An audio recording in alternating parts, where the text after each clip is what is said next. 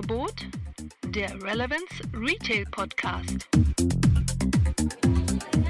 Ja, Zukunft des Einkaufens, wieder vom Deutschen Handelskongress in Berlin. Ich stehe zusammen jetzt mit Jörg Naumann. Grüß dich. Ja, hallo Frank. Jörg, du bist von IBM. IBM äh, hat ja dieses große Thema Watson. Ich habe ja auf der NRF im Januar diesen Jahres den IBM-Stand gesehen, der eigentlich nur ein Watson-Stand war. War so im Vordergrund auch dieses ganze Thema. Und unsere ja, Hörer, Zuschauer und Leser wollen natürlich wissen, ich als Händler, der jetzt nicht gerade ein Riesenkonzern ist, wie kann ich von dem Thema Watson, Artificial Intelligence, ähm, wie kann ich davon profitieren? Aber vielleicht stellst du dich erstmal kurz vor, mhm. was du da machst bei IBM und dann gehen ja, wir auf dieses Thema. Ja, mein Name ist Jörg Naumann. Ich bin ähm, Business Development Executive für den Handel in Deutschland. Das heißt, ich unterhalte mich mit den Handelsunternehmen über die Zukunftsthemen, die sie umtreiben. Digitalisierung, was kann künstliche Intelligenz für mich machen? Blockchain ist ein aktuell spannendes mhm. Thema. Ähm, aber natürlich ist die Frage, was steckt eigentlich hinter Watson, ist eine, die, die sehr viele, auch die kleineren Händler umtreibt. Ähm, vielleicht, was ich zu Anfang an klarstellen möchte, Watson ist kein Produkt. Also keine einzelne Plattform, kein einzelnes ähm, keine einzelne Blackbox als künstliche Intelligenz, die irgendwo so im Hintergrund genau ähm, eine Frage beantwortet, sondern Watson ist ein Brandname und Watson, das steht auch nicht für, für ähm, den, den Dr. Watson von Sherlock Holmes, sondern steht für den Namen unseres Unternehmensgründers. Ähm, Watson ist ein Brandname für verschiedene Werkzeuge und unsere Plattform, die künstliche Intelligenz anbietet. Und das bedeutet letztlich, dass jeder Händler sich mit diesen Werkzeugen und der Plattform eigene Anwendungen schaffen kann oder sie in bestehende, wie zum Beispiel ein Webshop, eine mobile App oder auch das ERP-System oder ein Wirtschaftssystem integrieren kann. Und das ist erstmal ein bisschen mehr Arbeit. Es gibt relativ wenig von der Stange von uns, ähm, aber eröffnet damit sehr kreative Möglichkeiten und auch sehr kleinteilige Möglichkeiten. Mhm. So können halt erste Projekte in wenigen Tagen, wenigen Wochen schon äh, fertig sein, was natürlich ein ganz anderer Zeitraum ist, wie eine Einführung einer komplett neuen, komplexen Lösung. Das wäre eine wichtige Erklärung. Also ist Watson nicht irgendwo äh, ja, so ein fertiger, fertiges Häuschen, was ich mir kaufe, nee. sondern ist ein Lego-Kasten und aus diesen verschiedenen einzelnen Tools kann ich mir dann mein Häuschen bauen, wie ich es brauche. Genau. wir haben auch teilweise einige Lösungen vorgedacht. Und wir haben natürlich auch eine Dienstleistungssparte, die dann vielleicht auch solches Vordenken und Vorarbeiten bis hin dann zum eben vom Gestalten von Webseiten, mobilen Frontends etc. Äh, das auch machen kann für die Händler. Aber theoretisch kann jeder einzelne Händler, auch jedes einzelne Startup, äh, sich unsere Plattform nehmen und gegen Anwurf von, von sehr, sehr kleinen Münzen mhm. dann einzelne Services ziehen, wie zum Beispiel eine Bilderkennung, wie ein Chatbot, wie eine echte Sprachlösung, äh, wie eine Entscheidungsunterstützung, ähm, wie eine Persönlichkeitsanalyse, Werkzeug, solche Dinge ähm, nutzen und in eigene Anwendungen einbauen und eingreifen, letztlich aus der Cloud gegen Einwurf von kleinen mhm. Jetzt ähm, ist ja gerade für unsere, für unsere mittleren Händler, mhm. die natürlich hier auch unseren Blog lesen und unsere Podcasts anschauen, anhören, ist ja die große Frage, so ich, jetzt, ich bin jetzt ein Fashionhändler, ich habe jetzt meine zehn Läden, mhm. ähm, ich will, ich habe Kundendaten vor allen Dingen, weil ich schon lange eine eigene Kundenkarte habe. So, was kann ich für einen Mehrwert jetzt ähm, aus Watson, mit, mit Watson-Tools letztendlich generieren? Ja, das ist natürlich ein sehr weites Feld. Es gibt verschiedenste Möglichkeiten. Ähm, ein Beispiel jetzt für, für, für den Fashionhandel, ähm, über das ich gut sprechen kann, wir haben gemeinsam mit, mit einem Händler hier in Deutschland haben wir eine Lösung gebaut, ähm, die einfach ein sehr schönes Beispiel ist, wie man sowas nutzen kann. Ne? Stellen Sie sich vor, oder stell, stell dir vor, ähm, du gehst in der, in der Handelsfiliale, kommst du für so eine Art Kiosk an und da ist eine Kamera und ein Interface und du kannst als Konsument kannst ein Foto von dir machen lassen und im Hintergrund analysiert dann die, die Watson, auf Watson basierende Anwendung, analysiert dann das Foto ne, und sagt halt, das ist ein Mann oder Frau, ähm, wie alt ist diese Person? Und schaut sich auch sehr genau an, was für Klamotten hat die Person eigentlich an.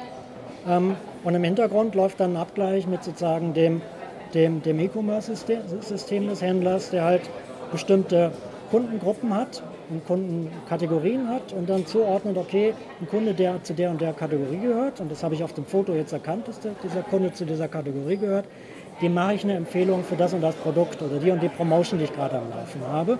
Und das wird dann ausgespielt. Das kann natürlich, ähm, stellt sich die Frage, ob ich das wirklich in der Filiale als, als, ähm, äh, als, als Kiosk-System oder sowas brauche. Aber ich kann es natürlich, wenn ich die Technologie einmal habe, kann ich es auf dem, auf dem äh, Webshop oder eben auf dem Mobile Frontend, kann ich die gleiche Technologie verwenden. Ähm, und damit habe ich dann eine sehr persönliche Kundeninteraktion und Ansprache, wo ich dann eben den Mensch an der Stelle nicht mehr brauche, den Verkäufer. Mhm. Jetzt äh, habt ihr ja natürlich auch total viele Wetterdaten. Ihr seid ja mhm. der größte Wetterdatenbesitzer äh, ja, eigentlich. Ähm, sind solche Kontexte wie Wetter, werden die mit berücksichtigt? Weil ich überlege jetzt gerade, wenn ich mich in meinem Urlaub in der Toskana mit Flipflops und Shorts vor so einem, vor so einem Ding hinstelle, aber eigentlich diese Hose nur zwei, dreimal im Jahr trage, ne? also, kommen solche Dinge damit rein? Ähm, die Kontexte? Viele Händler arbeiten heute natürlich schon in irgendeiner Form mit Wetterdaten. Aber wir glauben, da ist noch viel Luft nach oben, viel mhm. Potenzial.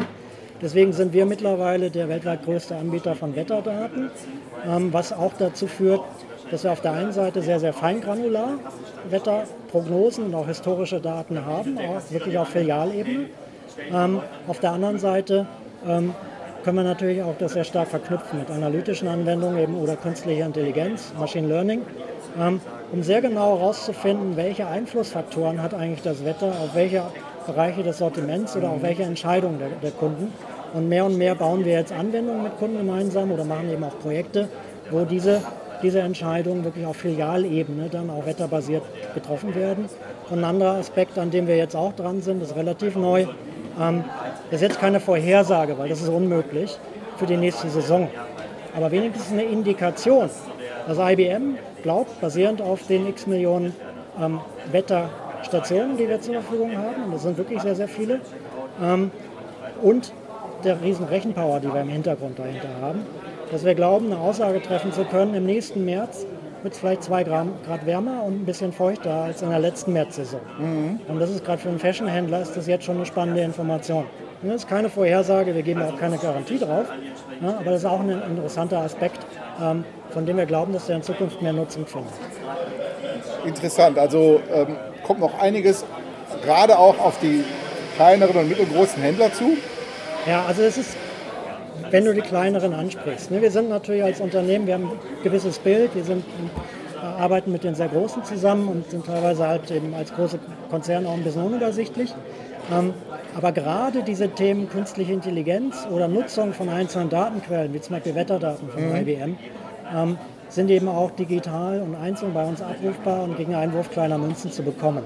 Und das bedeutet letztlich, dass jedes Startup oder auch jeder kleinere Händler äh, mit unseren Werkzeugen und auch mit unseren Daten arbeiten kann. Mhm. Ähm, wo es dann ein bisschen, und da muss ich fair sein, ein bisschen schwieriger wird, wenn die sagen, okay, wir hätten gern ein komplettes Projekt. Ja, das können wir natürlich auch liefern. Wir haben auch hier in Deutschland sehr viel Kreative. Ähm, aber da kommen dann halt auch Größenordnungen heraus, die vielleicht nicht jeder Händler derzeit hat. Jetzt ist natürlich der Handel in der Innenstadt sehr eng gekoppelt an dem Thema kommunale Entwicklung. Mhm. Ja. Und gerade Städte müssten ja ein hohes Interesse daran haben, äh, mal zu wissen, was in der Stadt eigentlich passiert. So ein digitaler Kommunikationsraum einer Stadt hat ja einen besonderen Wert. Ja. Aber auch das, was generell in so einer Stadt an Daten generiert wird. Da ergeben sich da auch ganz, ganz neue Lösungen eigentlich für das ganze Thema Standortplanung. Ja, ähm, da hole ich mal ein bisschen weiter aus. Vor ein paar Jahren war Big Data ja das, das große, das große Hype-Thema. Ähm, und wenn man ganz genau hinschaut, dann muss man eigentlich sagen, der Handel hat dann irgendwann angefangen, Big Data-Technologien auch zu akzeptieren und aufzunehmen.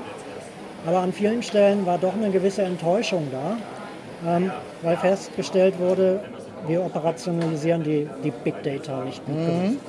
Ja, es muss andere Anwendungen geben, die auf Big Data basieren und letztlich auch eine Integration in operative Prozesse. Mhm. Ähm, wir haben jetzt ein Angebot in diesem Umfeld, das haben wir zunächst entwickelt gemeinsam mit einem Konsumgüterhersteller und das wird jetzt aber auch von Händlern mitverwendet weltweit, mhm. wo wir auf Nachbarschaftsebene uns verschiedenste Datenquellen anschauen und die dann mit den Filialdaten verknüpfen, um Standortentscheidungen, Sortimentsentscheidungen, Preisentscheidungen Wettbewerbsbeobachtung und all diese Dinge machen zu können. Ne? Da fließen ein, ähm, was ist das für eine Nachbarschaft, Demografiedaten, sehr lokal zentrierte Social-Media-Daten, ähm, Nachrichten, Wetter, Verkehrsfluss etc. Also das gesamte Kontextbild, was irgendwie Nachfragesignale für eine einzelne Filiale ausstrahlt, das können wir im Prinzip erfassen und in verschiedenen Arbeitsoberflächen sozusagen greifbar und nutzbar machen und auch integrieren mit einer Warenwirtschaft beispielsweise.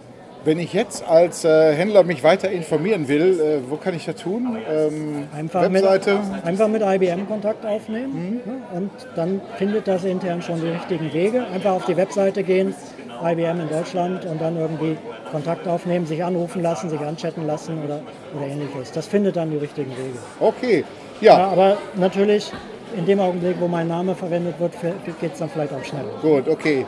Ja, Jörg Naumann, vielen Dank für Zukunft des Einkaufens mit dem Deutschen Handelskongress Special. Danke.